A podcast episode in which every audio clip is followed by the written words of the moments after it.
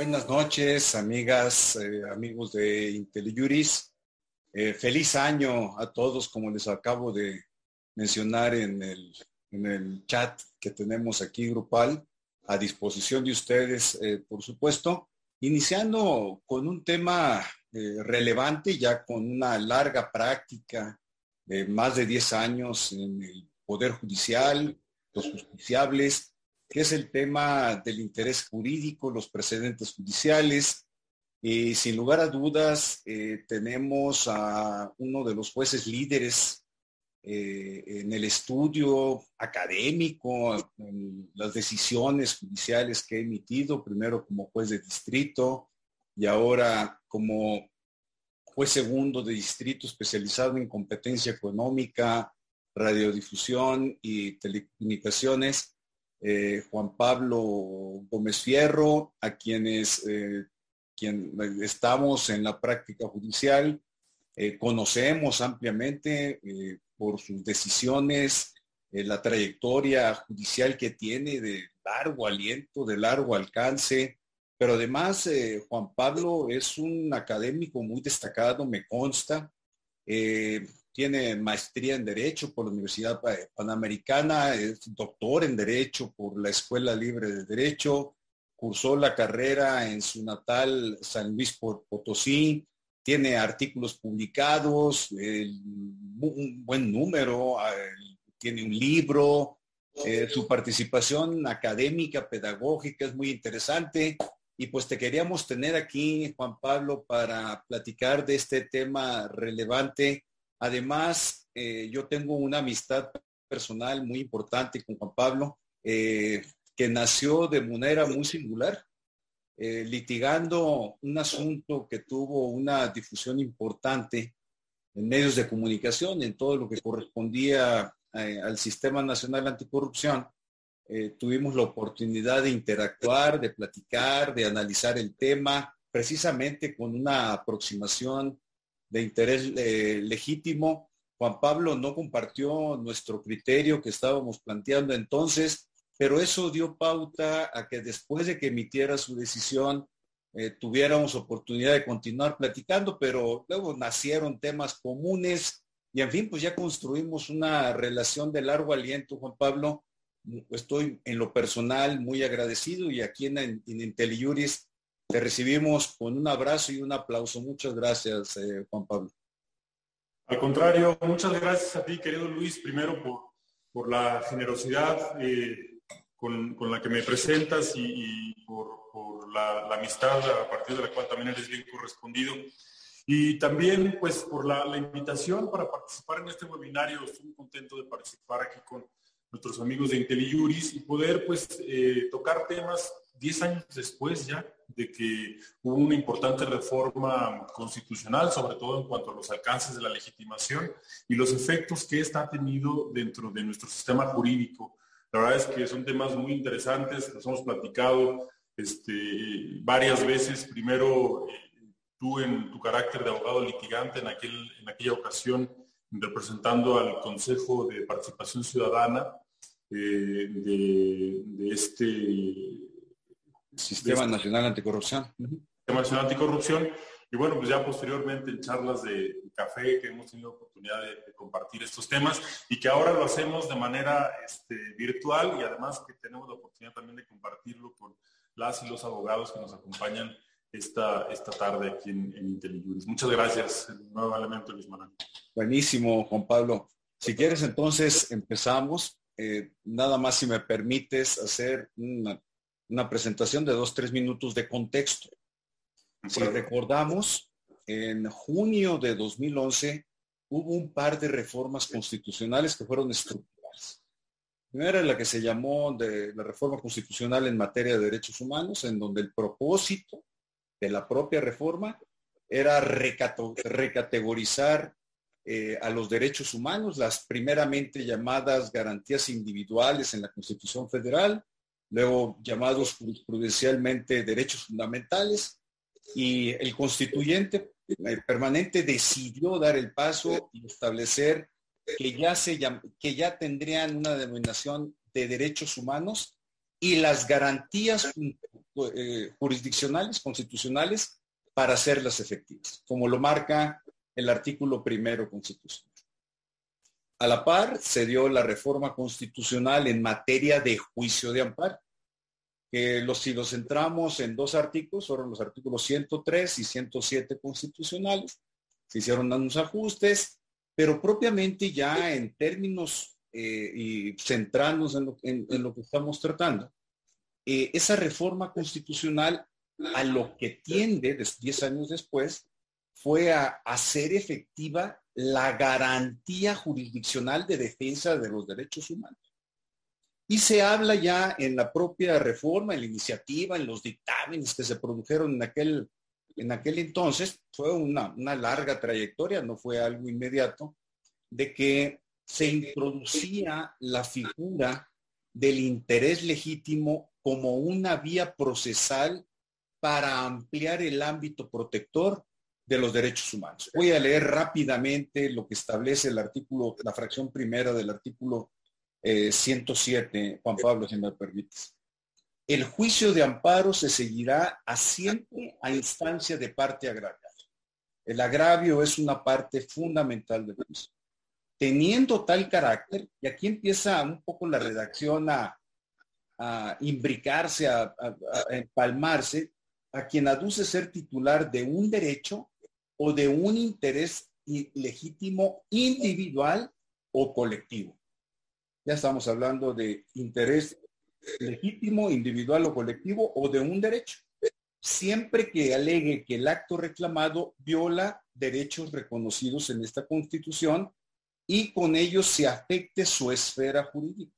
Una afectación real, presente, concreta, que constituya la parte agraviada, es decir, que dé pauta al agravio que es fundamental para la procedencia de, un amparo. Y aquí cierra con estas dos frases finales, es en donde se ha generado parte del debate que hoy vamos a comentar, ya sea de manera directa o en virtud de su especial situación frente al orden Esta es la única disposición y hay una larga trayectoria jurisprudencial en los juzgados de distrito, tribunales colegiados, la Suprema Corte de Justicia, en donde eh, ciertamente después de 10 años hay mucha claridad, pero también eh, eh, existen claroscuros que vamos a analizar,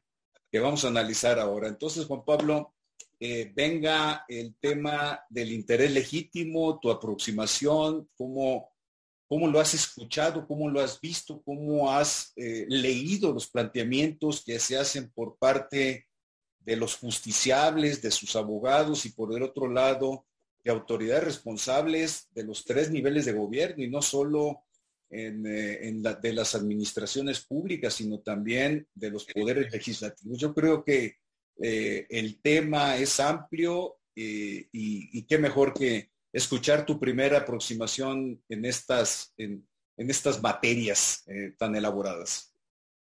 Muchas gracias, muchas gracias, Luis Manuel. Mira, en relación con el tema de interés legítimo, recordarás, porque fue como tú bien lo acabas de mencionar, un amplio consenso desde la academia, la judicatura, el poder legislativo. Hubo un libro, un libro blanco de, la reforma judicial donde participaron muchísimos académicos, magistrados, jueces, profesionistas, en general, aportar a las, a las importantes reformas que requería el juicio de amparo en su momento. ¿no? Y todo esto queda materializado en estas dos reformas torales que son la médula de, la transformación a nuestros sistemas de justicia, en 2011. Primero la de 10 de junio, las de 6 de junio de 2011, que tiene que ver con el juicio de amparo que acabas de mencionar, y posteriormente la de 10 eh, de junio, que tiene que ver ya con un tema respecto de los derechos humanos, y el parámetro de regularidad constitucional, así lo llamó la Corte, conforme al cual todas las autoridades debían ajustar sus actos. Y bueno, eh, eh, a partir de este punto, partiendo de, esta, de este como antecedente, a partir de este punto de estas reformas, es que empiezan a llegar los primeros asuntos eh, a, los órganos jurisdiccionales y por, natural, de manera natural a la Suprema Corte. Y encontramos que eh, los primeros juicios de amparo que se tramitaron bajo la figura del interés legítimo, pues justamente puso en la mesa de los jueces la necesidad de dotar de alcance y de contenido justamente a estos eh, nuevos enunciados que aparecen en el artículo 107, fracción primera. Quien alegue ser titular de un derecho subjetivo, como ya estaba reconocido previamente, o en su defecto, quien alegue una afectación por su especial situación frente al orden jurídico. Es importante mencionar que esta reforma constitucional, tenemos la Constitución del 17 y el 107 fracción primera, no había sido reformado salvo en 1951. Hubo una reforma donde solamente se precisó que iba a ser un concepto de parte agraviada, pero tardó prácticamente 100 años porque fue hasta 2006, cuando 90 años, que se hace justamente esta reforma para dotar de un espectro mayor de legitimación a quienes resintieran una afectación por un acto de autoridad. Y se, se, dota precisamente de este concepto de interés legítimo, la posibilidad de que los gobernados, sin tener un derecho propiamente reconocido en la norma, tengan la posibilidad de, frente a una afectación, poder acudir a un órgano jurisdiccional ante un juez para que esta afectación pueda ser también materia de revisión en sede judicial a partir de este nuevo parámetro de regularidad constitucional que hemos mencionado, que tiene que ver ya no solamente con los derechos, entonces garantías individuales, ahora derechos humanos reconocidos en la Constitución, sino también con los que están reconocidos y previstos en los tratados internacionales de derechos humanos. Se crea una masa más amplia de derechos. Aquí en aquel entonces también estaba el debate de cómo se le iba a llamar, si bloque de constitucionalidad o finalmente lo que decidió la Corte, que eh, lo denominó parámetro de regularidad constitucional, como todos lo conocemos, en la contradicción de tesis 200, eh, eh, la 239 me parece, 230, se me, se me fue el, número de la contradicción, pero bueno, a partir del cual se genera precisamente este, este concepto, se nota de este, se, se plasma este concepto, ¿no?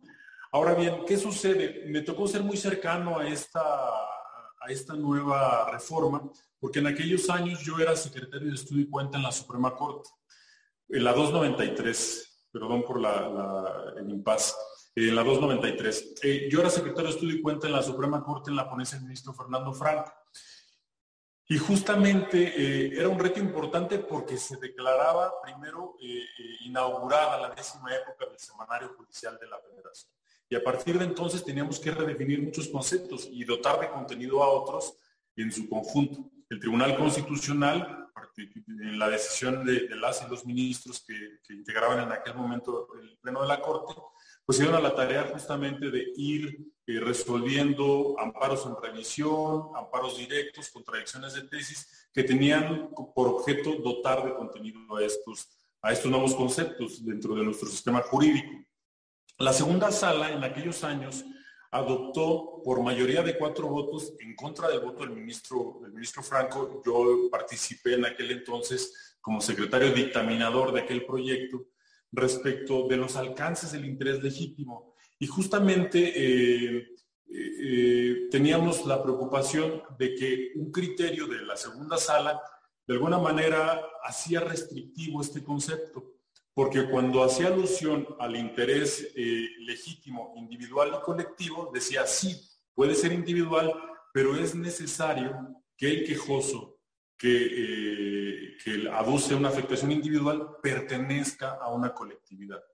Entonces, eh, platicábamos el ministro Franco y yo cuando le presenté la propuesta y finalmente él presentó así su voto particular, en el sentido de que de alguna manera se estaba vaciando de contenido el concepto de interés legítimo individual. Eh, y por otra parte, la primera sala había reconocido este interés legítimo individual sin necesidad de que el quejoso perteneciera a una colectividad.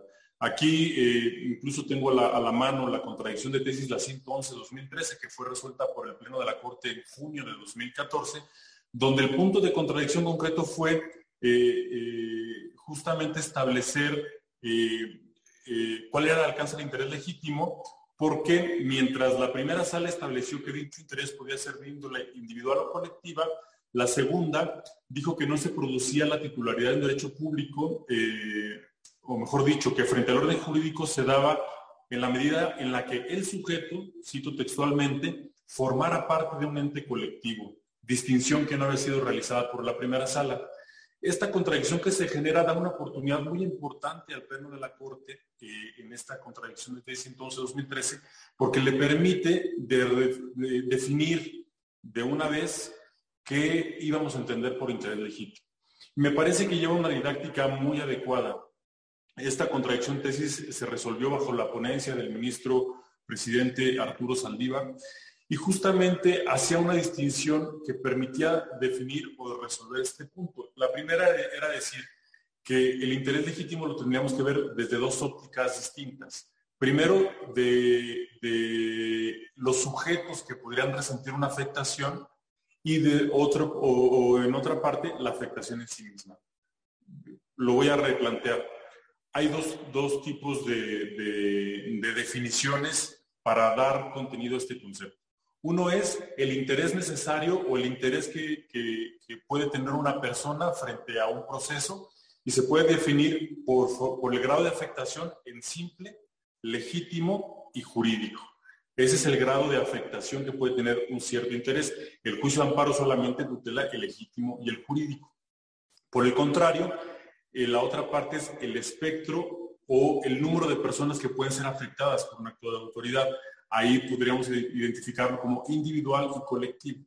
Aquí lo que de alguna manera encontraba la Corte es que, o el Pleno de la Corte lo que resolvió fue que se estaban mezclando dos conceptos eh, que pertenecían a, distintas clasificaciones. Se estaban mezclando eh, la afectación con el número de personas. De hecho, de alguna manera lo que se decía era que la afectación en, la parte que se refiere al interés legítimo necesariamente tenía que estar identificada con un colectivo, lo cual no era cierto porque de alguna manera vaciaba de contenido a la posibilidad de que un individuo por sí solo, de manera este, eh, individual, pudiera reclamar un acto de eh, autoridad.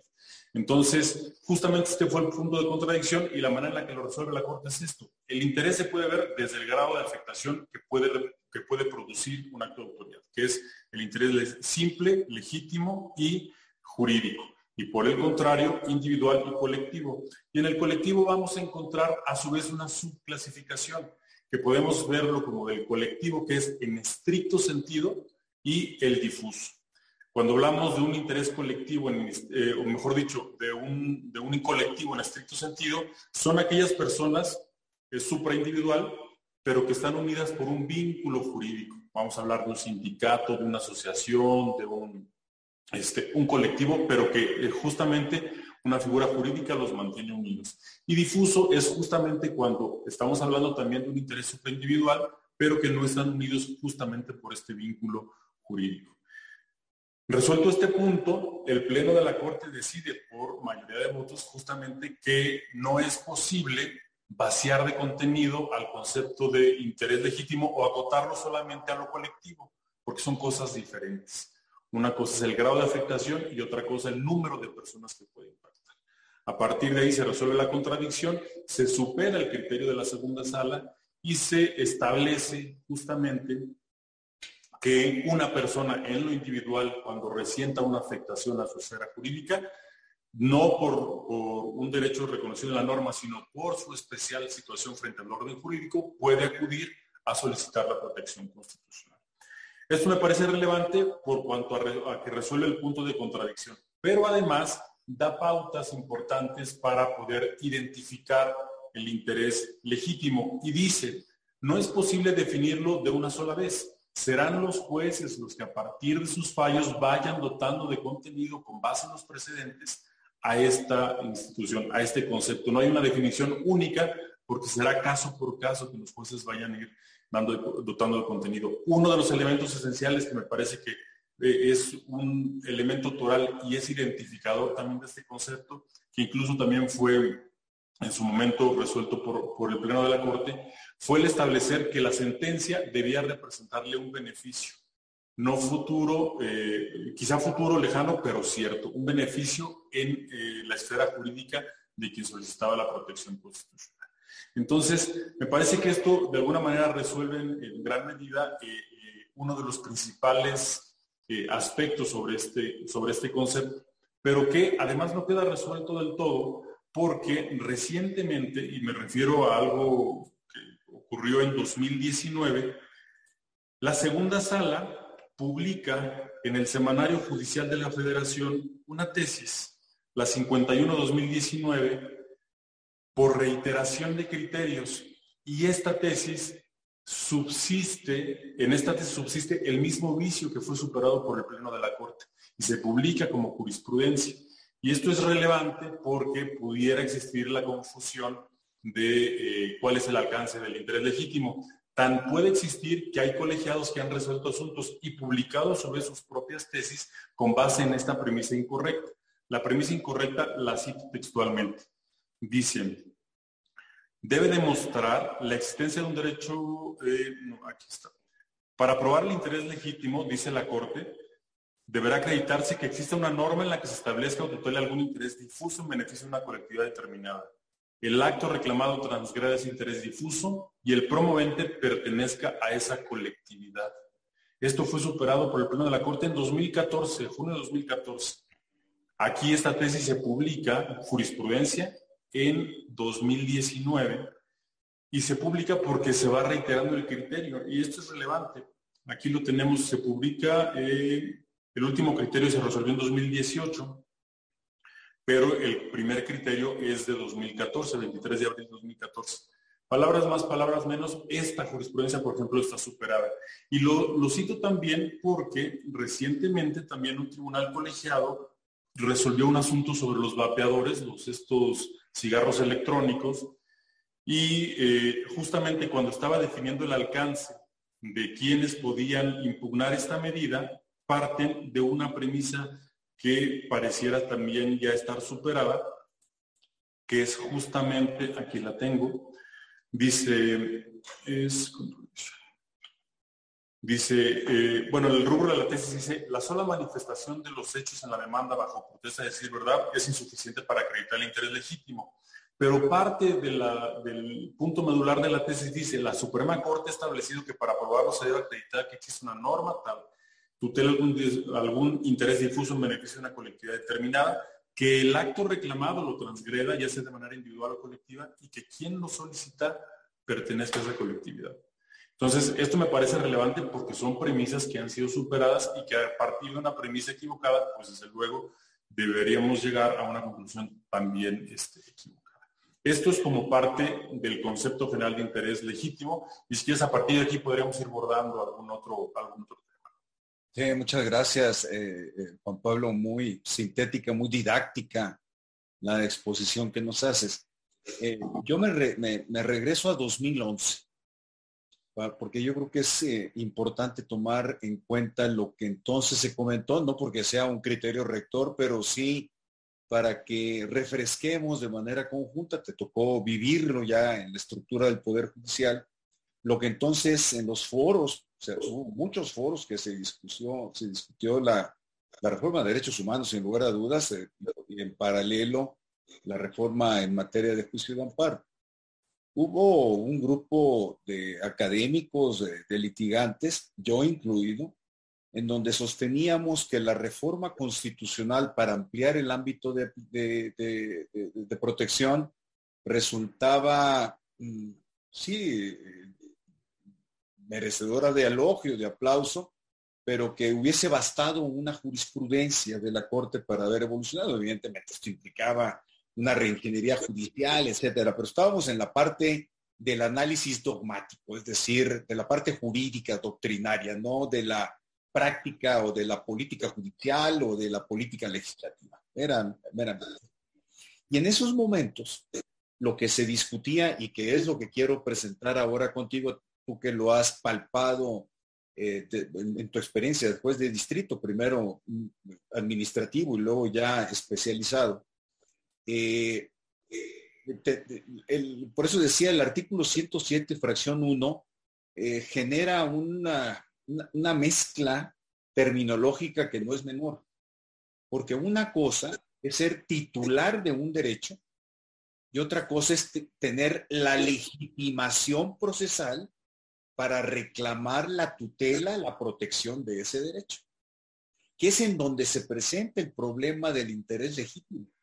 Si lo vemos eh, frontalmente, es decir, yo, yo, yo, yo, Luis, y una agrupación, asociación, sindicato al que pertenezco, puedo tener legitimación procesal para abrir la puerta del Poder Judicial vía juicio de amparo, reclamar una violación constitucional de derechos humanos del cual puedo yo ser o no titular. Vamos al caso medioambiental. Viene una, están aquí en el chat citando varias casos, pero vamos a poner lo que incluso sucedió de manera previa a la reforma constitucional. Porque esto, este tema de lo que ahora llamamos interés legítimo ya existía hasta mayo de 2011. Lo teníamos en materia de desarrollo urbano, y lo teníamos en materia ambiental. Se habían ido construyendo gradualmente precedentes en donde la asociación de vecinos podía venir a dolerse de una característica de obras, permisos, etcétera, que hubiesen sido otorgados por las autoridades en materia de desarrollo urbano o bien en materia eh, medioambiental. No, no fue un tránsito pacífico, por supuesto ni doctrinario, ni jurisprudencial, pero se fue avanzando. Ahora, la reforma constitucional, sin lugar a dudas, lo que hizo fue precipitar todo el tema. Tenemos es este punto en la redacción de la, de la, fracción primera, que seguramente tú lo has analizado cientos de veces desde, desde la soledad de tu escritorio como juzgador. Uno es lo que se dice ser titular de un derecho o de, un interés legítimo individual o colectivo. ¿Es el derecho o es el interés? ¿Derecho individual o colectivo? ¿Individual como interés jurídico? ¿O individual, que ahí ya empieza el programa, como interés legítimo, ¿no? Difuso, de carácter difuso. Pues si nos vamos a temas medioambientales, pues sí se podrá, o bien como sucede en temas de anticorrupción que se han buscado, en temas de salud, yo puedo tener un interés jurídico en un tema específico de salud, como es ahora la vacunación, que quiero que me vacunen a mí. Ya empezó las preguntas aquí en el chat diciendo, oigan, y puede venir alguien, una agrupación, por interés legítimo a solicitar que se vacune a los menores de 15 años o los mayores de 60 años.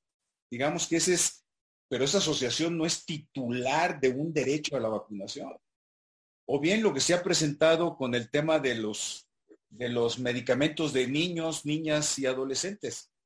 Hay agrupaciones, han venido los padres de niños a solicitar la vacuna y se abre, perdón, el tratamiento eh, de quimio, de quimioterapia, y se les ha, los jueces han concedido incluso, bajo un debate tampoco no muy pacífico, suspensiones de plano para que se den los tratamientos, pero también han venido asociaciones, sobre todo asociaciones de médicos, pidiendo el amparo y se les ha concedido la suspensión de plano bajo la modalidad de interés legítimo y los médicos pues no son quienes recibirán el tratamiento. Pero bueno, toda esta larga exposición, porque el, propósito es escucharte a ti, no, no a mí, pero en el ánimo de generar este debate y en función de lo que voy viendo aquí en la sesión de preguntas y respuestas y del chat, es la titularidad de un derecho que en la teoría de la teoría general del proceso se le llama legitimación en su causa, no es lo mismo, no tiene que existir una coincidencia con lo que en la propia teoría general del proceso se le llama legitimación en el proceso.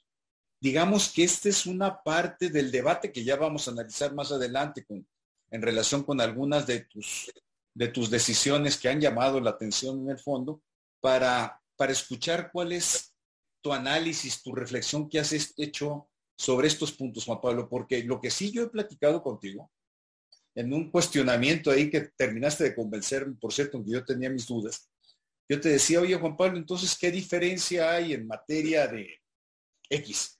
Que yo llegue por interés jurídico y luego llegue otro por interés legítimo, cuando el interés legítimo, en tanto que se trata de un derecho de carácter colectivo, hablemos de, la, de las vacunas, pues es arrasador, es avasallador. Queda relativizado, queda minimizado el impacto que pueda tener el interés jurídico por derechos individuales al interés legítimo por derechos colectivos eh, sociales o lo que en materia de derechos humanos no, no lo aceptan los expertos la expresión, pero sí da una idea muy clara que son los derechos de tercera generación. Mm, ¿Cómo ves, Juan Pablo? ¿Cuáles han sido tus reflexiones en estos puntos? Mira, la verdad es que todo lo que platicamos, que lo estamos platicando aquí, pero lo que hemos platicado también previamente es sumamente interesante. Desde, desde la concepción, creo que tienes un, muy buen este, antecedente, porque tienes mucha razón, no es algo nuevo, no es algo que nació y se inventó con la reforma 2011 el Tribunal Contencioso Local ya establecía el tema de interés legítimo. Encontramos algunas tesis todavía del juez de la Corte Interamericana, Eduardo Ferrer Magreiro, donde da contenido como secretario en la Suprema Corte a este concepto. Encontramos algunos precedentes antes de 2011. Yo era secretario en un tribunal colegiado con el magistrado Trompetit. Yo no era su secretario, pero tenía el criterios en el sentido de buscar vía jurisprudencial que no propiamente constitucional legal, la apertura de una puerta a esta, esta nueva eh, legitimación, legitimación en la causa. Eh, y en el proceso, también podemos decir abrir la puerta, ¿no? Me acuerdo muy bien de algún amparo que alguna vez el propio magistrado Trompetit nos llevó a platicar eh, en alguna de sus clases sobre la eh, poner una gasolinera en una colonia y la legitimación de los vecinos para poder impugnar en su caso esta eh, pues autorización estatal para permitirle funcionar ¿no? Entonces sí es algo que no, no nació ahí, que tiene antecedentes que incluso muchos de ellos se tomaron en cuenta. Y tienes mucha razón cuando hablas de la propia redacción de la norma constitucional. ¿Por qué, qué dice la norma? Quien es titular de un derecho o de un interés legítimo, individual o colectivo. ¿Qué entendemos por interés legítimo? Entonces, es, justamente, ¿es el derecho en sí mismo o solamente esta posición diferenciada? Porque no hay un derecho reconocido en la norma propiamente. Entonces, eh, yo he sido eh, muy, eh, o tratado de, de, profundizar un poquito acerca de esto y ver la Constitución como, como la concibió el constituyente en el 17 donde se reconocen, por ejemplo, derechos de corte social, pero que la hazaña quedó solamente hasta ahí porque eh, no fueron propiamente reclamables ante los tribunales. ¿no? Tenemos derechos que después se llamaron programáticos o normas de programa a partir de los cuales las autoridades tienen que hacer lo máximo sus capacidades para desarrollar ese derecho. Pero ahora no, ahora tenemos una nueva puerta, un nuevo mecanismo donde estos derechos supraindividuales pueden ser eh, reclamables y exigibles ante los tribunales. Entonces, abriendo esta puerta, buscamos que una persona que puede tener una legitimación específica por esta posición diferenciada que tiene frente al resto de la población en general, puede abrir una puerta, pero puede abrir una puerta para sí, para todos, ¿no? Encontramos presentes muy interesantes en la Corte. Les decía yo, cuando hablábamos de eh, el concepto que define la Corte en la, en la, jurisprudencia entonces, 2013, del ministro Arturo Saldívar, cuando se dice, serán los jueces los que al golpe de presente van a ir justamente dando de contenido este concepto. Y vamos a encontrar los primeros este, presentes interesantísimos. Encontramos eh, en este asunto 216-2014 en el que participaste como quejoso, el que también se conoció como yo contribuyente, donde va justamente el primer saque, vamos a ponerlo así a la Corte para decirle, a ver, en estos casos donde el artículo 31, fracción cuarta, establece obligaciones, pero de, las que a su vez derivan derechos, también buscamos la posibilidad de que aquellas personas que no son, este, de alguna manera, no tienen una, hay una omisión impositiva por parte de la autoridad para eh, ciertos, el pago de ciertos impuestos, derechos, etcétera, eh, yo como contribuyente al gasto público puedo intervenir en esta parte, la Corte dijo, por ejemplo, no. Luego encontramos otros como el 323-2014 de aprender primero, un presente interesantísimo. Y aquí este lo destaco más que por otra cosa, por la legitimación, porque aquí lo que viene es una asociación civil en defensa de su objeto social. Y dice la Corte, sí pueden, siempre y cuando demuestren que eh, es parte de su objeto social y que esas facultades como objeto social las han defendido. ¿Por qué? Porque como asociación civil tiene una posición distinta al del resto. Pero entonces una asociación civil tiene en este caso la posibilidad de abrir una puerta para la defensa de un derecho en específico.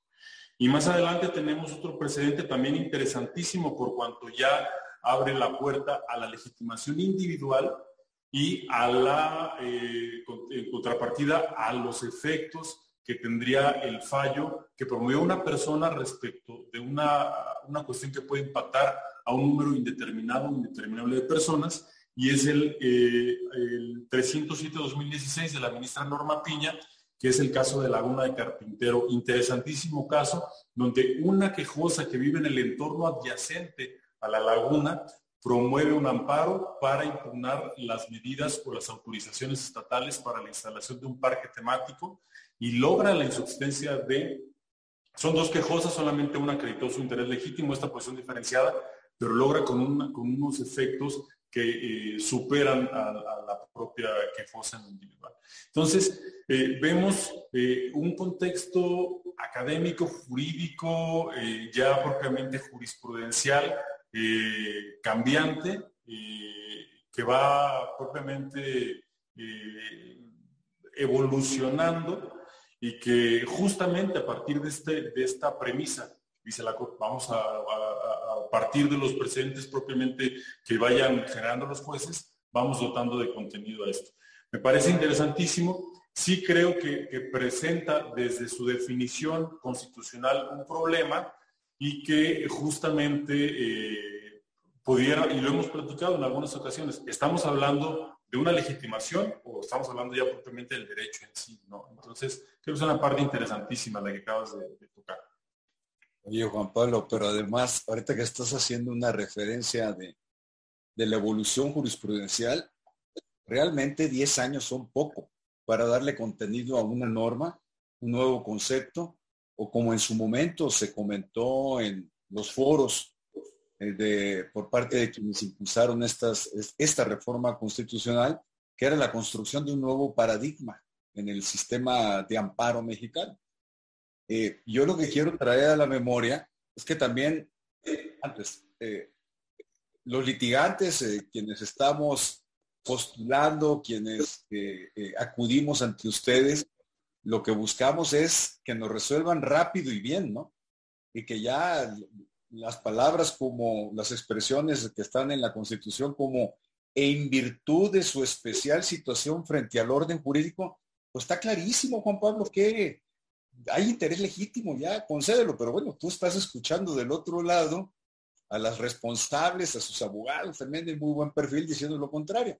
Pero ahora sí haciendo memoria, el interés jurídico en amparo, si nosotros nos vamos a la historia a la historia de finales del siglo XIX y toda la trayectoria del siglo XX, no fue un concepto que se creó de un, del día a la mañana. De hecho, lo que es bien importante tener en cuenta, ahora vemos una, un artículo 103, un artículo 107 constitucional, vemos una ley de amparo eh, eh, acorde con esas reformas constitucionales. Y luego teníamos otra ley de amparo que se había llamado la nueva ley de amparo quedó llamándose durante décadas, pero el, juicio de amparo se instituyó en un Código Federal de Procedimientos Civiles, no en una ley de amparo. Y fue jurisprudencialmente como se construyó el juicio de amparo y la figura del interés legítimo, de, jurídico. Pasaron muchos años. Y en esto, Juan Pablo, me voy a lo, a la expresión que acabo de comentar eh, que es la definitoria de, interés eh, legítimo. Es o en virtud de su especial situación frente al orden jurídico. Esa es la caracterización o la frase que cierra el punto. Y tú acabas de comentar, efectivamente, en el caso de las asociaciones civiles, el concepto se ha acomodado por una decisión jurisprudencial y que ya está más afianzado, que es las asociaciones civiles, conforme su objeto social, que demuestra que están cumpliendo en una materia específica, no ampliada, materia de educación, materia ambiental, materia eh, de salud pública, tienen la legitimación para en esas materias poder accionar mecanismos de amparo, la vía judicial de amparo, en defensa de derechos eh, colectivos eh, y, eh, en estricto senso o, o difusos. Yo creo que, pero en el caso de las personas físicas, como que el concepto, ahorita, ahorita, comentas el caso de, comentaste, y aquí en el chat también lo, narraron, el caso de Laguna de Carpintero, pero en el caso de personas físicas, como que todavía estamos anclados al concepto de interés jurídico y no de interés legítimo. ¿Cómo, cómo ves, cómo has experimentado tú esto desde la función judicial? Mira, es, eh, lo que pasa que viene esto yo creo que a poner a prueba muchas de las concepciones con las que incluso eh, estudiamos eh, nosotros la, carrera de derecho, ¿no? Entendiendo primero la visión del juicio de amparo como un mecanismo en su momento para proteger garantías individuales, lo mencionabas al principio de esta charla, garantías individuales, ¿no? derechos individuales.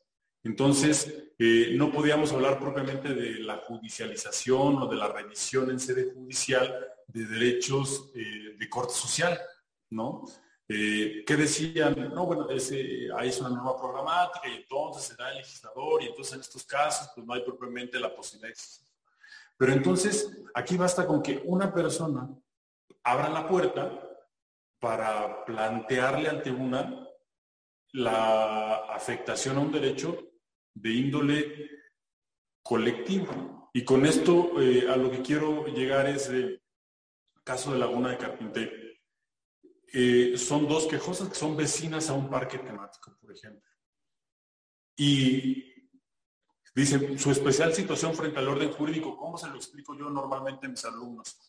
Es decir, tenemos un plano, de, un plano horizontal donde se ubican todas las personas pero normalmente va a haber quienes por esa especial situación, esa posición, estén en un escaloncito arriba, una posición un poquito diferenciada. ¿Por qué? Porque esa afectación, si bien todos estamos interesados en que se cuide el medio ambiente, etcétera, y en que de alguna manera existan políticas que, que tendan a contrarrestar el cambio climático o a la preservación de las especies, los ecosistemas, etcétera, hay dos personas que tienen, además de, ese interés que puede calificarse como simple, uno un escaloncito arriba. ¿Por qué? Porque son vecinas del lugar en el que se está, por ejemplo, construyendo este parque, donde están cortando este, numerosas cantidades de mangle que tarda además muchísimo tiempo en crecer y que son necesarias para la conservación y el equilibrio de los ecosistemas.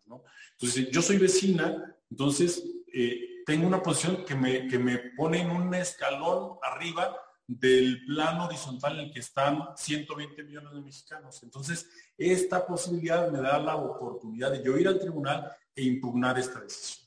En este caso van dos quejosas. Una no acredita eh, en un término probatorio esta, esta posición diferenciada y la otra dice, bueno, yo soy vecina de este lugar y a partir de ahí se dice, es eh, eh, como parte del entorno adyacente, este es el concepto que se utiliza en este, en este amparo en revisión, como parte de este entorno adyacente, vengo a impugnar esta decisión. Digo, de esta decisión de, la autoridad municipal que permitió la instalación del parque temático y la tala del mangle que eh, se encontraba en este, en este entorno. Y se, se, establecieron medidas de reparación, etcétera, y todo eso. Pero lo más importante aquí es justamente esta posibilidad de que una persona en lo individual tuviera la posibilidad de abrir la puerta para que el Tribunal Constitucional revisara ya propiamente una medida que podría tener efecto al momento de llevarse a cabo el cumplimiento de la ejecutoria en un número indeterminado de personas, ya no solamente en la quejosa, sino en las vecinas, personas vecinas a esta o, que habitaban este entorno adyacente y además pues, en el común denominador de la mayoría de los mexicanos que estamos interesados en que se cumpla eh, o se cuide el, medio ambiente y los ecosistemas, etc. Entonces, creo que son de los primeros, por eso me gusta a mí mucho este, este precedente, porque creo que es muy didáctico en cuanto a esta parte del interés individual que permite a una persona llegar a abrir la puerta del tribunal y decir que se revise esto, y esto puede tener unos alcances enormes, ¿no? Entonces, creo que es parte importante de, o la relevancia propia de este precedente, que además como en contrapartida, se abre la puerta de entrada para la revisión de esto, pero entonces también tiene que abrirse la puerta de salida, porque entonces no podríamos, después de que ya abrimos, que vamos a proteger un derecho, decir, ah, no, pero como esto va a tener efectos, eh, que podrían ser supraindividuales, entonces ya no te lo puedo analizar porque violaría la relatividad de las sentencias. Entonces ya pone a prueba otros principios, pone a prueba la legitimación y a su vez hace que sea necesario replantearnos otro principio, pero porque esto de alguna manera viene a mover las bases del juicio amparo. Como lo concebimos originalmente a como lo debemos concebir hoy, me parece que es muy distinto, sobre todo por esta posibilidad de analizar derechos que tienen un corte, como decía, o una dimensión social, a diferencia de cómo se concibió originalmente. Fíjate que a propósito de la materia medioambiental, desde antes de la reforma constitucional y con mayor razón ahora, me da la impresión, a propósito del caso este que estás comentando, que han comentado aquí en el chat de Laguna del Carpintero, que la materia medioambiental ha tenido un mejor tránsito en cuanto a legitimación procesal en el juicio de amparo. Mm, no sé si eh, coincidirás conmigo, incluso desde antes de la reforma constitucional, la protección de, de monumentos históricos, bienes culturales, también, también, también había tenido algún, alguna puerta de entrada. Y ya que estamos hablando del magistrado Jean-Claude Trump, siendo el juez de distrito, eh, probablemente habrá sido mediados de los años 80 del siglo pasado, emitió un criterio a propósito de la zona eh, histórica aquí en la Ciudad de México, a punto porque está por allá, que se llama eh, Copilco, en donde hay unos monumentos históricos, unas pirámides. Y ahí él concedió un amparo que fue muy relevante en su momento y se discutía precisamente que no había un interés jurídico que que una persona en individual pudiera, pudiese deducir. Pero ahora con este el tema de Laguna de Carpintero, me, regreso a la parte medioambiental, eh, creo que Mm, insisto, esta materia eh, tiene una mejor recepción en términos de interés legítimo, porque incluso ya se habla de personas físicas que tienen ese interés legítimo, eh, autónomo de lo que pueda constituir un interés jurídico si fuese una afectación a su esfera particular. No sé si coincidas, Juan Pablo.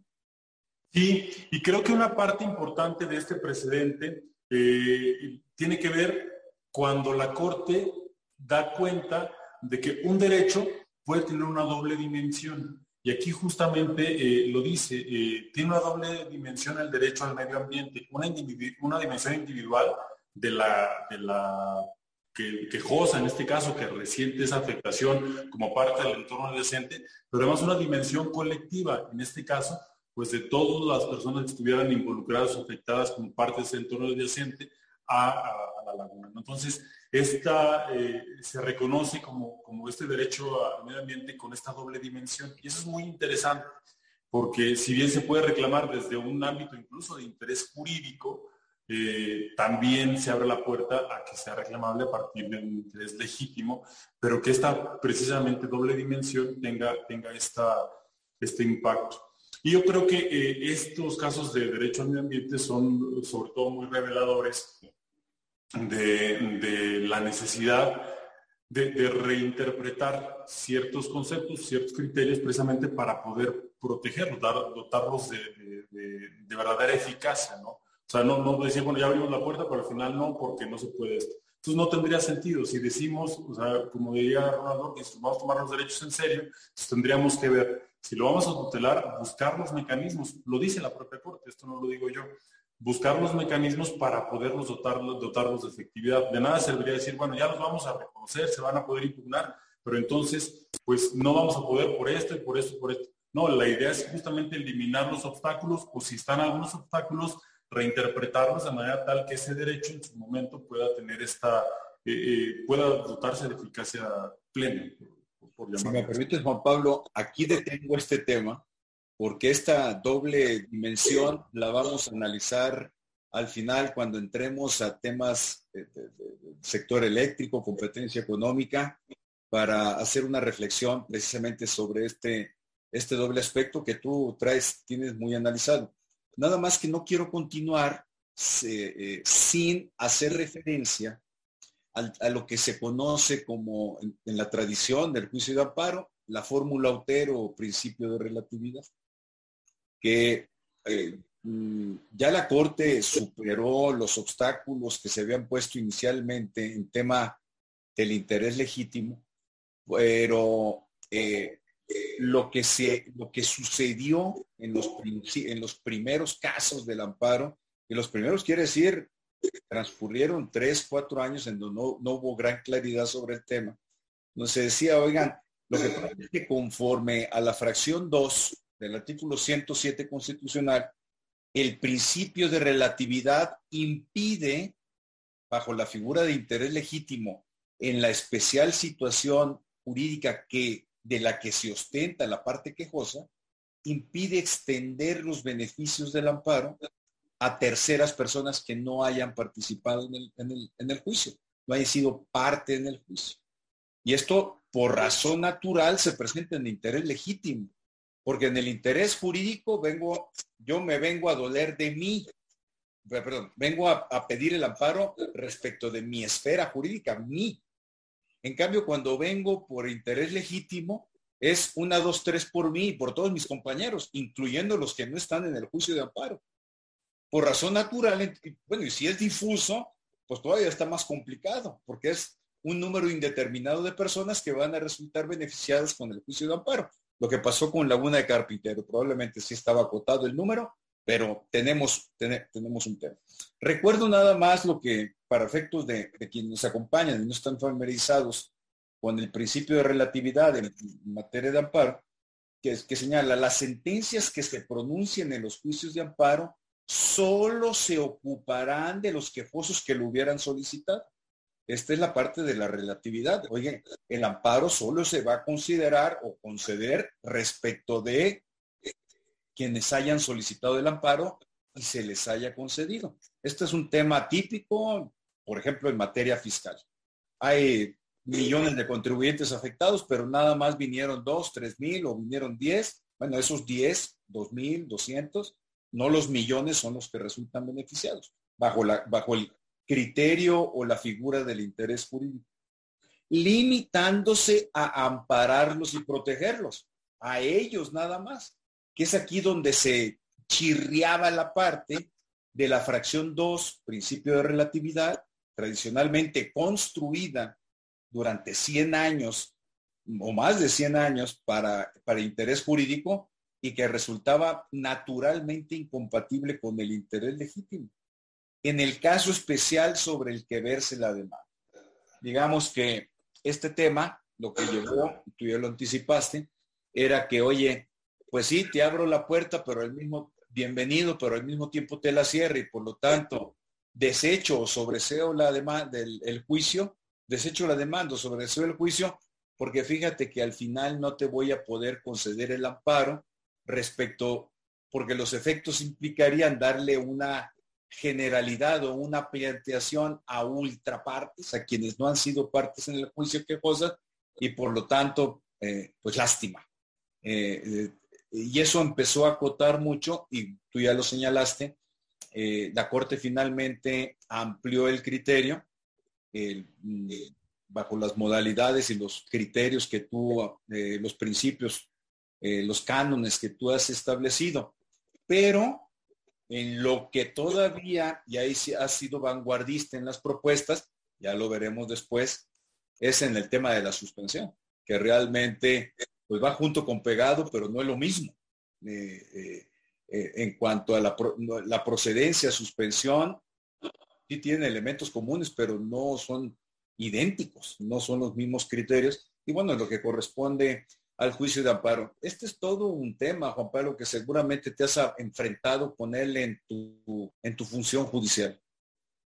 Sí, fíjate que, creo que la línea que va siguiendo esta charla lo, describe muy bien, porque primero hablamos justamente de esta legitimación en, la causa, en el proceso, la posibilidad de abrir esta puerta, ¿no? Pero esta puerta necesariamente me da la oportunidad de entrar, pero no tiene la oportunidad, esta, esta salida, ¿no? Y está, como lo bien lo mencionas, el principio de relatividad de la sentencia de amparo previsto en el artículo 107, fracción segunda de la Constitución, que no ha sido modificado, ¿no? Lo que ha sido modificado es todo su entorno eh, alrededor de, este concepto. Incluso, bueno, este principio ha sido objeto de, críticas en, relación con distintos temas, desde igualdad ante la ley, como por ejemplo eh, una ley que ha sido declarada inconstitucional por la Suprema Corte se sigue aplicando, etcétera.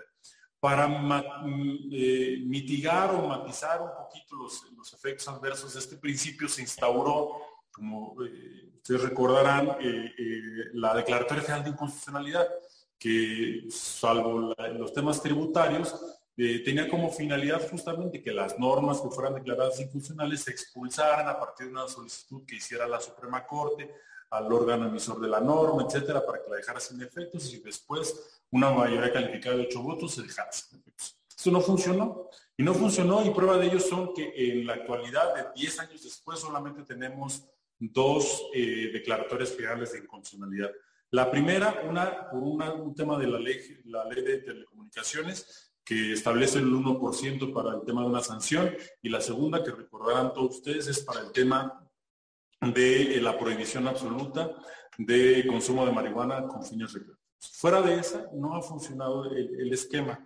Lo que sí ha puesto a prueba es justamente que en muchos casos, para poder tutelar eficazmente un derecho de corte eh, o de una dimensión social, con una dimensión eh, más allá del quefoso, pues la Corte ha tenido que modular este, en numerosas ocasiones este principio precisamente para poder dotar de eficacia estos derechos. Y les recordaré solamente como tema de antecedente que el principio no se, no se movió y hasta la novena época la Corte había establecido, incluso jurisprudencialmente, que si algún amparo llegara a tener la posibilidad de que el efecto se extienda a una persona distinta al quejoso, debía ser sobreseído. Esto con fundamento en el entonces artículo 73, fracción 18, hoy 61, fracción 23 en relación con el 107 fracción segunda. Es decir, si la sentencia puede tener efectos más allá del quejoso, entonces hay que sobreseer el amparo. Solamente encontré yo una, una excepción en la novena época eh, con el entonces ministro Guillermo Ortiz Mayagoita cuando se resolvió un asunto, seguramente lo recordarás, del litis consorcio pasivo necesario donde todos los codemandados del quejoso estaban en una situación idéntica. Entonces, uno que obtuvo la insubsistencia del emplazamiento, decía, bueno, pues tendría que eh, repercutir en los demás litis consortes. Y decían, bueno, en este caso no se vulnera la relatividad de las sentencias, pero se analizaba como algo de que era prácticamente intocable. Bueno, porque no se hizo un pronunciamiento respecto de los otros litis consortes. Entonces, ¿de qué se hizo? Del derecho, del acto reclamado que afectaba a otros, pero bueno, finalmente la concesión fue respecto de uno, pero tuvo que hacerse extensiva a todo el litis consorcio. Y hasta ahí no hubo, no hubo ningún, ninguna modificación. El siguiente asunto me tocó incluso participar como secretario dictaminándolo, que recordarán es el que se denominó pabellón 3, donde un quejoso que tenía una eh, enfermedad autoinmune promueve una demanda de amparo por la omisión de autoridades en, del sector salud de establecer un área dentro de un hospital para la atención de su pareja. Y aquí se decía, bueno, no es un efecto general porque en realidad lo que únicamente que está pasando es que hay un efecto ultrapartes. O sea, hay otras partes, no sabemos quiénes son, que pueden resultar de alguna manera beneficiadas con esto. Pero esto ya termina por, por, por sucumbir digamos, llamámoslo de esta manera, frente a temas como el medio ambiente, frente a temas como el derecho a la educación, donde necesariamente pues ya no se podía decir más que hay que modular este principio y en este caso si la constitución puede afectar a otros, pues este, o puede representar este, un efecto favorable a otras personas que no sean propiamente quien promovió el amparo, pues esto no no va a ser un obstáculo porque lo que nos toca como tribunal como Tribunal Constitucional, según en palabras de la Corte, es dotar o buscar los mecanismos que permitan proteger este derecho en específico. Y entonces queda ya un poco de lado esta regla tan estricta o tan fija de decir no se puede este, ni siquiera analizar, vamos a sobreseerlo, no podemos ni siquiera ver eso porque va a tener este efecto, a decir, bueno, vamos a modularlo porque si no, no podemos proteger este derecho. No tendría o no hubiera tenido sentido la reforma del 107, fracción primera, si no se hubiera cambiado el criterio de jurisprudencia. Y busquemos, yo encontré solamente estas dos excepciones, la del litis consorcio, que estamos hablando de 2004, la siguiente, estamos hablando prácticamente 2013, 10 años después, todavía bajo la vigencia de la ley de amparo este, anterior. Y bueno, pues ya con estos criterios donde la Corte misma va abriendo la puerta para decir, no podemos tutelar esos derechos si no reconocemos que los efectos de una eventual sentencia de amparo pueden tener un efecto más allá del quejo. Fíjate que incluso antes de, esa, de esos criterios que tú señalas en novena época, que fueron muy destacados, eh, también se presentaba la figura, lo que se llamó incluso jurisprudencial y doctrinariamente, como los efectos reflejos de las sentencias de amparo. Y, se, y, operaba, yo recuerdo, te estoy hablando de séptima época, yo recuerdo, octava época, recuerdo que operaba en materia de copropiedad, proindivisos, en temas de expropiación, por había dos, tres propietarios pro indiviso, llegaban y los expropiaban y solo uno de ellos se amparaba. Supongamos que hubiese sido garantía de audiencia, cualquier otra deficiencia en la integración del expediente eh, de, la expropiación, se concedía el amparo y pues no había manera de solo beneficiar al quejoso sin llevar implícita el beneficio a los otros copropietarios que no se ampararon, pues eran pro indiviso. También ahí había una figura de el efecto reflejo de las ejecutoras de amparo, muy interesante. Incluso en una sesión, esa sesión del Pleno que comentas tú, el ministro Pérez Dayán trajo a colación el concepto, porque decía, en interés legítimo, tenemos que abrir el juicio y no restringirlo conforme a la fracción 2 del 107, salvo en la legitimación procesal para continuar actuando en el expediente de amparo incluyendo o de, manera destacada exigir el cumplimiento del ejecutorio, es decir, no puede venir, venir cualquier integrante de la colectividad a exigir el cumplimiento del ejecutorio de amparo, aunque haya sido beneficiado por la misma, si no fue parte en el juicio de amparo. Eh, eh, digamos que es parte de esta tradición jurisprudencial. Juan Pablo, este, eh, le pido a quienes nos están viendo este, un poquito de paciencia ya se nos fueron 59 minutos, perdón. Tenemos tiempo, no hay prisa, pero eh, ahorita les, les prometo a quienes nos están escribiendo aquí de manera muy enfática, eh, presentando temas, preguntas, aclarando ideas, muy agradecidos con todos, con todos ustedes, pero si me permiten continuar hablando con Juan Pablo y luego hacemos una recapitulación de las ideas que ustedes están presentando, que he tratado más o menos de llevarlos a la par con lo que estamos aquí comentando con, el juez eh, eh, Gómez Fierro.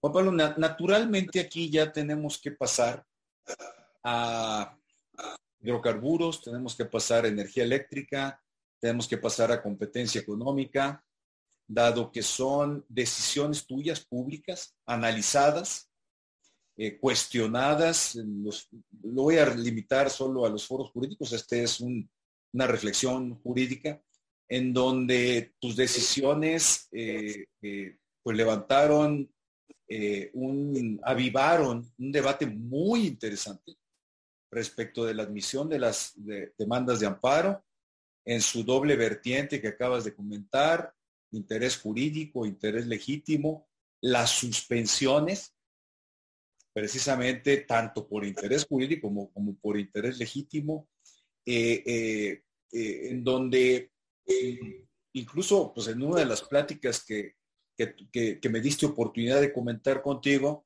te confesé que en algunas de esas sentencias, sobre todo que concediste la suspensión por interés jurídico, ampliando el beneficio, vamos a dándole efectos generales, te confesaba yo que levanté la ceja, que dije, híjole, en el plano académico, nada más jurídico, y platicamos y, y me convenciste realmente del planteamiento que estaba muy claro en la sentencia de amparo, en la interlocutoria de la suspensión, pero que es más claro escucharlo de viva voz tuyo. Primero, la doble aproximación, interés jurídico, interés legítimo, y luego si no tienes inconveniente, entrarle al tema de, la suspensión en el juicio bajo ese concepto.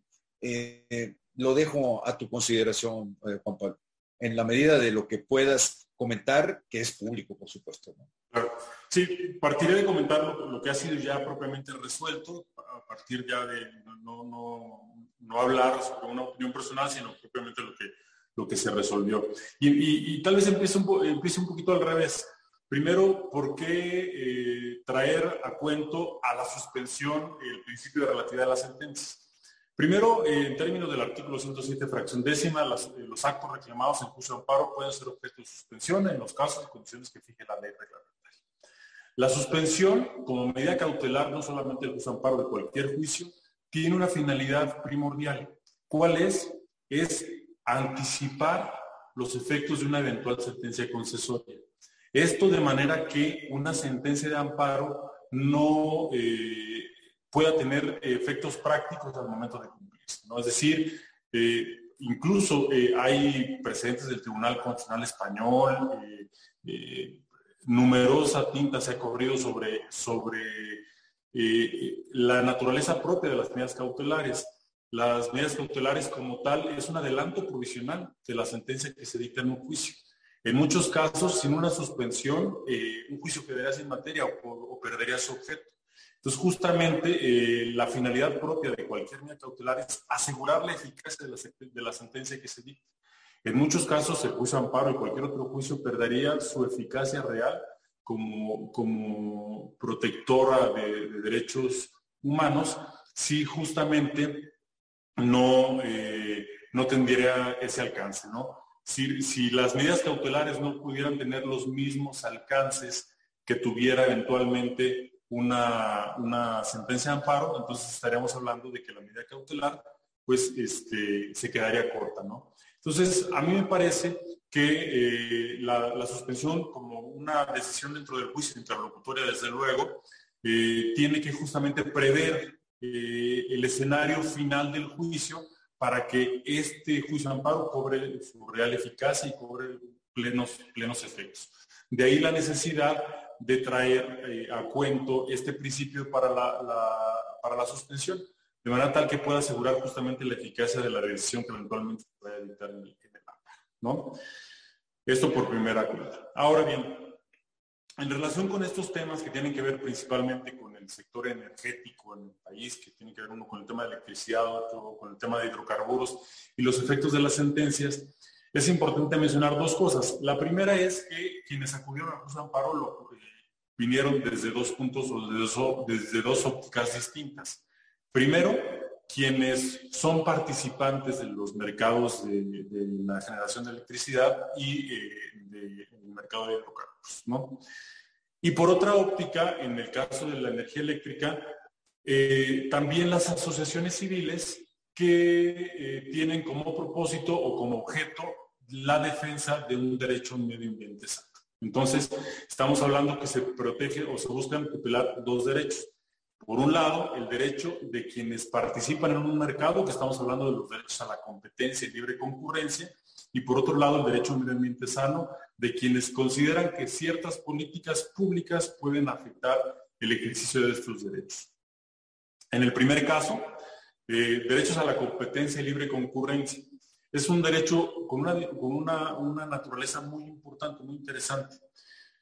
En principio, cuando hablamos de derechos a la competencia y libre concurrencia, hablamos por parte o, se habla primero de los competidores, quienes participan en un mercado, que tienen derecho a, a competir, que exista un piso parejo, que existan medidas que permitan justamente que puedan ellos participar en este mercado. Y a la concurrencia es justamente que puedan concurrir y participar en cualquier mercado que la Constitución y las leyes lo permitan. Es un derecho, sí, de los participantes pero es sobre todo un derecho de los consumidores.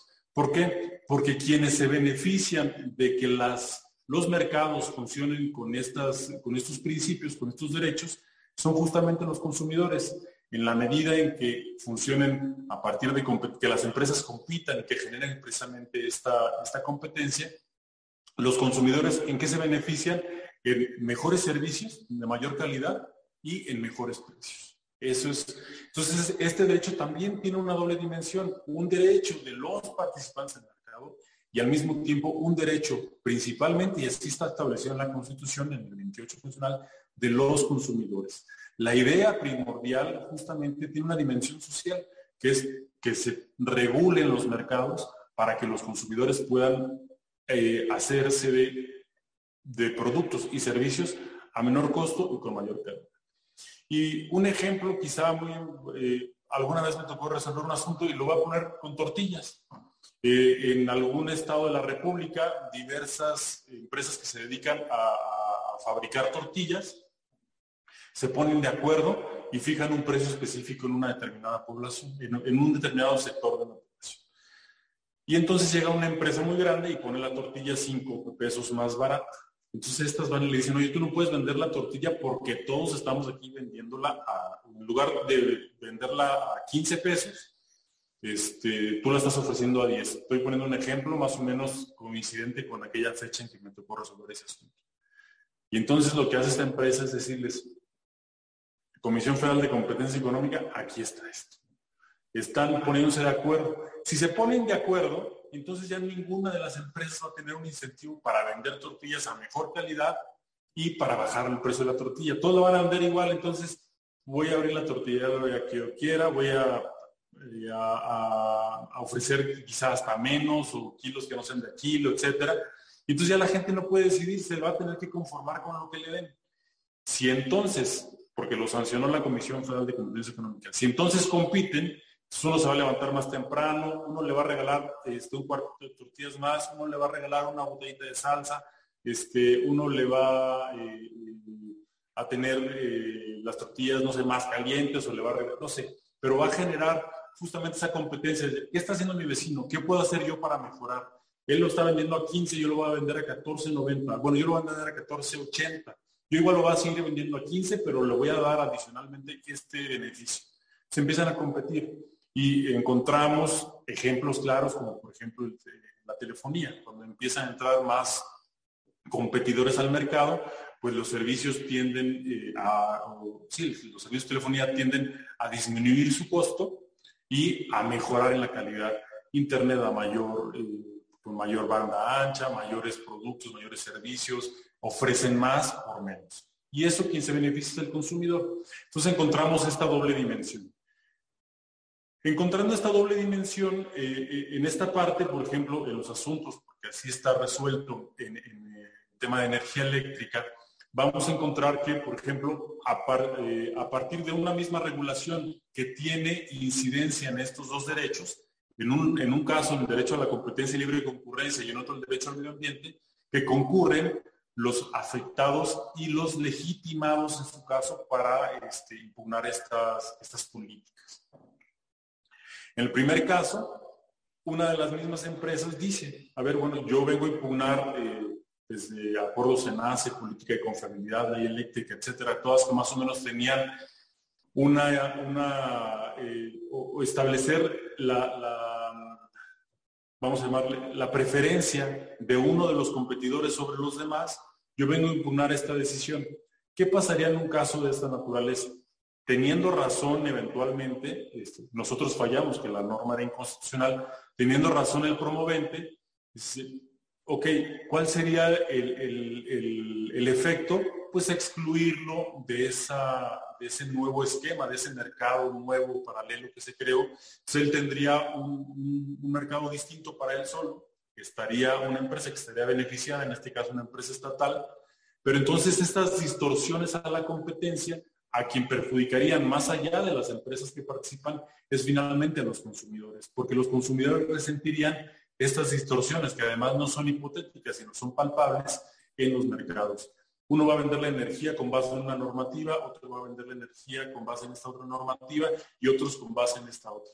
Esas mismas distorsiones impiden que el proceso de competencia se pueda generar de manera, vamos a llamarla sana, y justamente esta distorsión lo que va a perjudicar no es propiamente a las empresas, es finalmente al consumidor final, al consumidor de a pie, quien va a resentir eso en los, este, eh, en los aumentos ¿no? de, en el costo de la energía. Ahora bien, en estos temas de competencia y libre concurrencia, los mercados deben funcionar bajo un esquema este, muy desarrollado en la doctrina que se llama un principio de neutralidad donde el Estado debe crear las condiciones propicias para que en aquellos sectores en los que él participa, precisamente no reciba ciertos beneficios y que participe a la par junto con todos. Entonces, si el Estado genera al, tiempo un beneficio para ciertas empresas en desdoro de las restantes, ese desequilibrio en los mercados repercute en, en los consumidores finales. Pero si al mismo tiempo una medida dentro del juicio de amparo tiene la posibilidad de también desequilibrarlo al estar el, que ha sido favorecido, por otra parte, los que funcionan en el mercado normal y por otra parte los que tienen la suspensión, estaríamos hablando de dos mercados, los amparados y los no amparados, y la misma suspensión estaría generando un desequilibrio propio de, de los mercados. Entonces, justamente entendiendo que estamos frente a un derecho que tiene antes que todo una dimensión social, la idea es justamente que esta medida cautelar no repercuta o no perjudique a la sociedad, que pueda proteger el derecho del quejoso, pero al mismo tiempo no perjudicar o no afectar a, la sociedad en, lo general. Y encontramos al mismo tiempo que este, esta misma normatividad podría afectar el derecho al medio ambiente. Entonces las asociaciones civiles que están legitimadas con base en lo que se ha resuelto por parte de la Corte, tienen la posibilidad de abrir la puerta pero al mismo tiempo también tienen la posibilidad de que obteniendo la, en este caso suspensión o eventualmente una sentencia definitiva con estas características, pues que no solamente quede en la esfera jurídica de ellas, sino que pueda repercutir en un número indeterminado e interminable de personas a partir de un, en un colectivo. Y estamos hablando de una misma normatividad que tiene estos impactos en este tipo de derechos. Si incluso se pusiera en tela de duda el tema de los efectos en relación con los derechos a la competencia y libre concurrencia, no lo habría en cuanto al derecho al medio ambiente respecto a la misma legislación, porque respecto de esto ya está todo escrito, la, Corte ya lo ha definido. Entonces, si, entendiendo que pudiera ser de alguna manera cuestionable este, este punto, cuando se refiere a estos dos derechos, bueno, de competencia y libre concurrencia, no lo sería respecto de esta eh, otra situación y tendría finalmente una decisión los mismos, los mismos alcances. ¿no? Fíjate que eh, eh, Elías Leaños, con una aproximación muy interesante, sintetiza lo que acabas de comentar, Juan Pablo. Dice muy clara la exposición del doctor Gómez Fierro sobre competencia e interés social. Yo creo que esta palabra clave de interés social vino con un lenguaje jurídico, con la explicación que acabas de dar, que está desarrollada en tus, eh, decisiones. Eh, propiamente es lo que vino a darle un toque particular o un, un giro, golpe de campana al criterio tradicional construido para interés jurídico, porque estamos hablando de suspensiones e interés jurídico, en, la narrativa que nos acabas de hacer, de cómo en casos mm, particulares, específicos, esta figura de la suspensión llevada a una dimensión distinta tendría que continuar debatiéndose, analizándose para efecto de, de hacer un replanteamiento también, porque de lo que estamos hablando es primero en términos del 103 constitucional, luego en 107, fracción 1, fracción 2, fracción D, 10 que acabas de comentar, eh, eh, el artículo primero constitucional, el artículo primero, no me quiero, no, no, quiero dejarlo de lado, es de una efectividad real, no una efectividad eh, sintética o artificiosa, meramente formal de los derechos humanos. Y de los derechos humanos estamos hablando, en los casos particulares que tú estás comentando, de, los derechos humanos no vistos en relación con el ámbito particular o individual, sería mejor decirlo, de quien, de la parte quejosa bajo la modalidad de interés jurídico, sino realmente en las, mm, en las implicaciones o en los efectos colaterales que pueda contener una concesión de la suspensión o no concesión de la suspensión en juicio de amparo bajo, bajo interés público. Muy interesante, eh, Juan Pablo. Nada más aquí vienen algunas preguntas. ¿Cómo ha corrido la suerte de, eh, eh, de hidrocarburos y cuál ha sido la suerte desde juzgados de distrito, tú y el juez de la PESA, cuál ha sido la suerte. Ya hay un tercer juzgado especializado. No creo que haya muchos pronunciamientos sobre temas específicos. ¿Cuál, ha sido la suerte de estos amparos? Concretamente, porque todavía tenemos Panaud y todo, pero me quiero concentrar solo en hidrocarburos y energía eléctrica.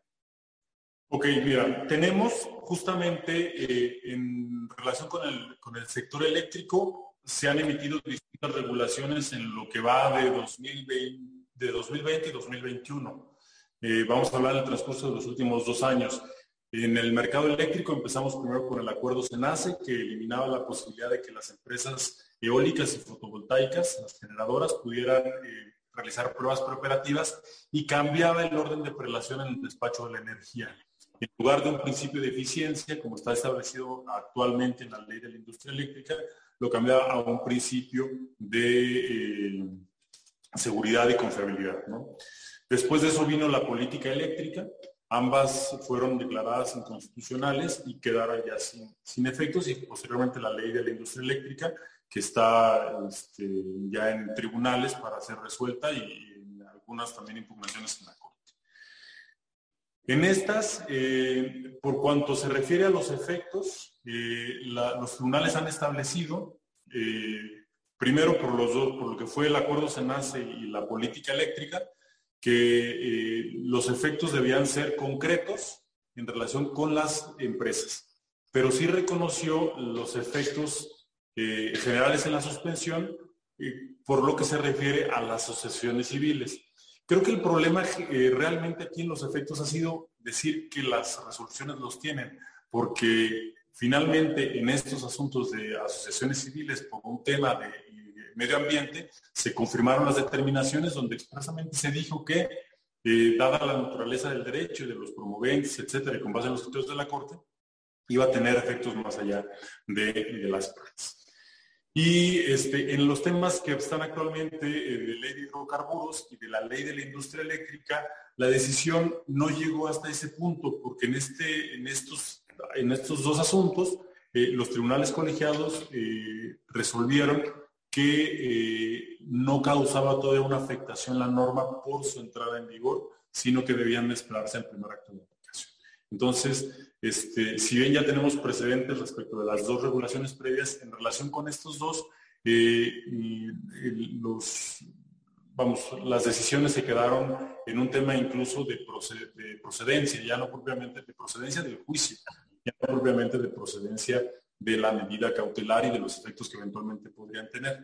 Se dijo que la norma de la ley de la industria eléctrica no podía reclamar como autoaplicativa porque estaba sujeta todavía eh, a una regulación posterior que debían llevar a cabo ciertas autoridades y tratándose de la, ley de hidrocarburos se resolvió en, igual sentido. ¿no? Entonces, eh, podría esto eventualmente, hay una reforma constitucional que está todavía eh, pendiente o que se, ha propuesto, pero eventualmente estos asuntos podrían duplicarse si, si, no corriera este, vamos, en el estado de cosas actual, si se aplicaran posteriormente estas normativas. Siguen suspendidas porque todavía hay, medidas cautelares pendientes de revocar que tuvieron esos efectos que les imprimimos tanto el juez primero como el juez segundo con base en las consideraciones precedentes. Creo eh, hoy eh, en día que, el problema en relación con los efectos ha, sido decir que los tienen porque hay numerosas determinaciones en las que eh, se les han imprimido sus efectos, impreso probando sus efectos, justamente a partir de, estas, de, estos criterios que han sido establecidos previamente. Y sobre todo, bueno, pues en, el caso del interés jurídico, que es el que pudiera resultar más cuestionable, sobre el otro ya no hay hay, criterios ya propiamente establecidos, pero eh, habría también incluso que preguntarse si una asociación civil que tuvieran como por objeto social cuidar la competencia y libre concurrencia del sector no pudiera eventualmente también abrir la posibilidad de impugnar ese tipo de decisiones y obtener, con base ya en criterios previamente establecidos, este, una medida con igual alcance. Oh, fabuloso. Juan Pablo, tenemos que empezar a cerrar, ya nos quedan nueve minutitos. Eh, muchas gracias por la paciencia de llevar la exposición de manera pausada y conforme al orden eh, la charla exigía y especialistas en la materia que nos están acompañando, materia de amparo, materia de competencia económica, energía, hidrocarburos, pero sí teníamos que hacer una exposición eh, eh, con propósito de cumplir una reseña en, parte histórica de la reforma constitucional de 2011. Eh, si me permites, te presento algunos comentarios y preguntas que nos realizan aquí en el chat y en la sección de preguntas y respuestas. comenta mi condiscípulo, don Rodrigo Pérez Salazar, a quien le mando un abrazo. ¿Coincides en cuanto a que el interés legítimo se vuelve especialmente álgido cuando se trata de amparo contra normas generales? ¿Cómo ves, Juan Pablo? Sí, pero me parece que ya no es un obstáculo, que eso ya está resuelto, ya está propiamente superado. Y les cuento, por ejemplo, tratándose de asuntos, medio, y lo voy a mencionar porque es público, este, por ejemplo, los asuntos medioambientales que promovieron en su momento Greenpeace o SEMDA, son asociaciones civiles dedicadas a la protección del medio ambiente sano o del derecho al medio ambiente.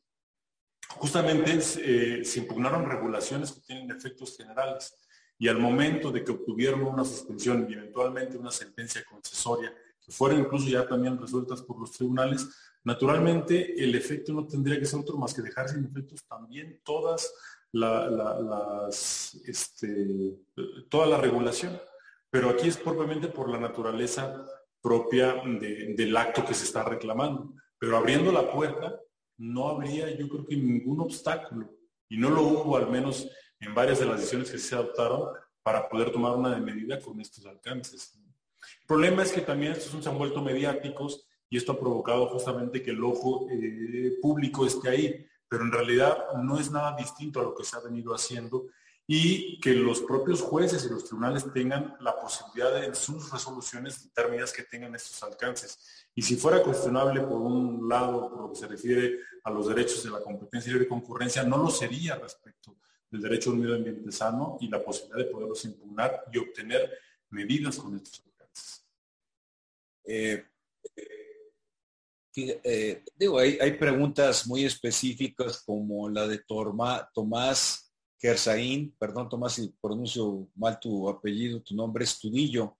En opinión del panelista, el juez Gómez Fierro, ¿cuáles son los cuáles son los alcances del interés legítimo en materia de competencia económica, y aquí ya tiene un sesgo especial, tratándose de la protección de los titulares de marcas que ostentan denominaciones de origen. Caray, está, está muy específica.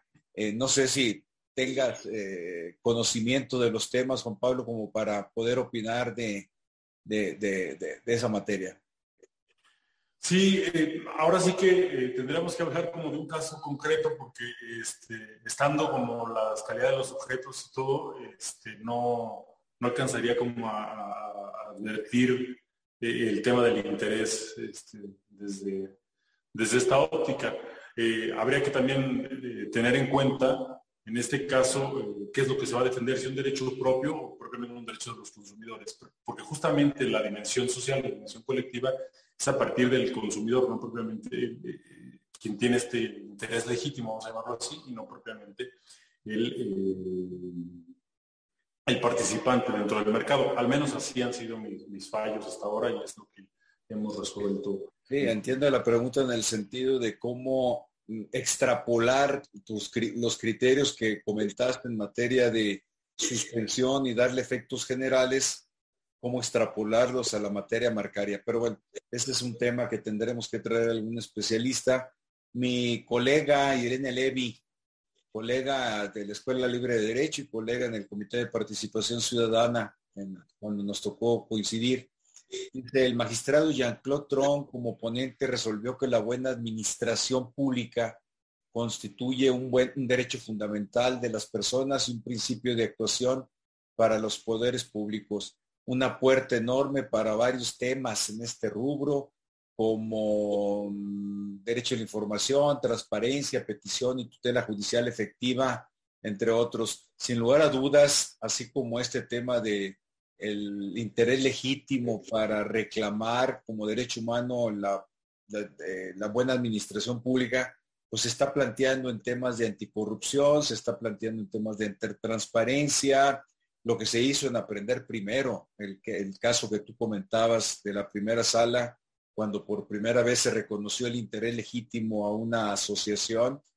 no tenía eh, otro tema sino un, reclamo de, no actuación de la Procuraduría, entonces Procuraduría General de la República en, el, eh, no la, la no presentación de denuncias penales por parte de la Auditoría Superior de la Federación en temas de corrupción.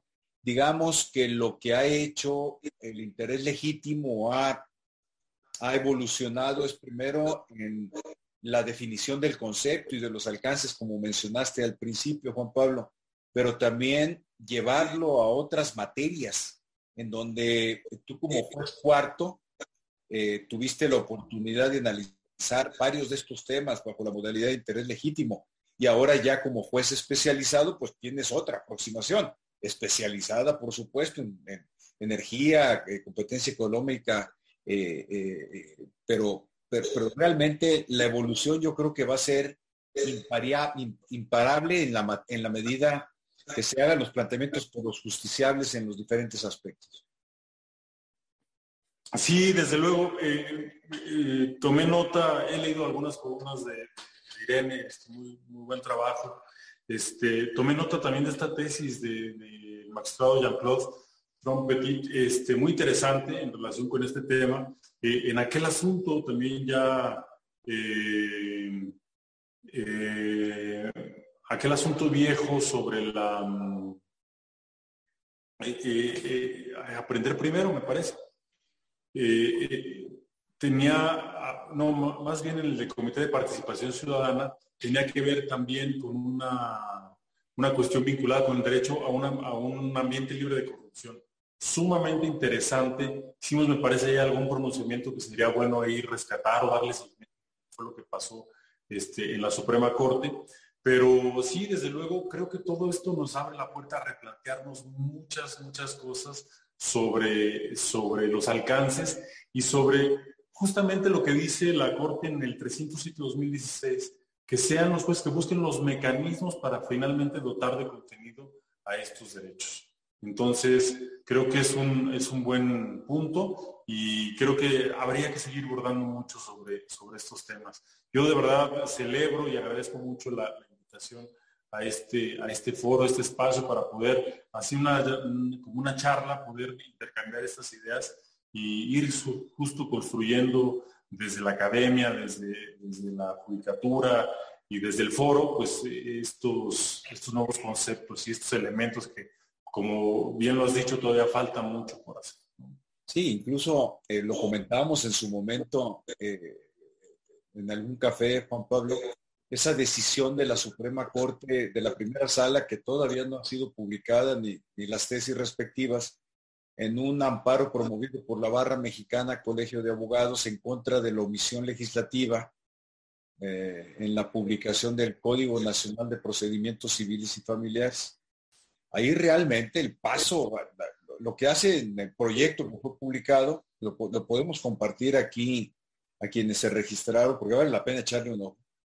Eh, lo que hizo ya la primera sala fue un recuento de lo que se tiene en toda la, en los 10 años eh, de la reforma constitucional, por un lado. Y por el otro, sí hay un paso que hay que destacar en el, tema de interés legítimo. Dice que cualquier organización civil, asociación civil, cuyo objeto, mm, estoy parafraseando y simplificando, porque son varias páginas las que ocupa el proyecto de, sentencia, la, asociación civil en cuyo objeto está la lucha, defensa, procuración, respeto del Estado de Derecho en México, tiene una legitimación procesal bajo la modalidad de interés legítimo para promover el juicio de amparo y exigir el cumplimiento, más bien la reparación del derecho humano violado en función de la,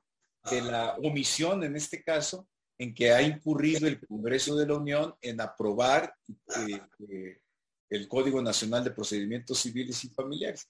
Esto quiere decir que se va a abrir en el momento que se publique y se publicite el contenido de esta decisión de la primera sala, se va a abrir otra vertiente gigantesca de posibilidades, porque estamos hablando ya de un espectro con mucho más amplio de lo que es el interés eh, jurídico en el juicio legítimo en el juicio de amparo. Pablo, se nos acabó el tiempo, realmente se pasó volando. Fue fascinante la charla, el intercambio de ideas, las preguntas, eh, la manera que lo abordas, didáctico. Enfatizo mucho tu perfil académico. Tienes felicitaciones, te, te mandaremos el chat para que después ya las veas, las veas con calma y las disfrutes. Eh, te felicitan por tu valentía, por los conocimientos de la materia, por, por la aproximación que le das, por la manera didáctica en que lo expones. Y yo me congratulo, Juan Pablo, de haberte tenido esta, esta noche, de tener una amistad eh, cercana contigo eh, y honrado aquí en Iteliuris de tener de tenerte con nosotros. Ojalá no sea la última vez que nos acompañas. Te esperamos en una próxima ocasión. Al contrario, Luis, muchas gracias nuevamente por, la invitación. Muchas gracias a todos los amigos de aquí de Teliyuris y ojalá que se repita nuevamente una charla. Este, la verdad es que el formato y, la, forma en la, que se llevó la charla me pareció muy amena y además creo que puede servir de mucha utilidad, sobre todo en el intercambio para la construcción de estos temas tan importantes. Buenísimo, Juan Pablo. Que tengas buenas noches y saludos en casa, por favor. Igualmente, muchas gracias a todos. Buenas noches. Buenas noches. Gracias a quien nos viene a acompañar. Hasta luego.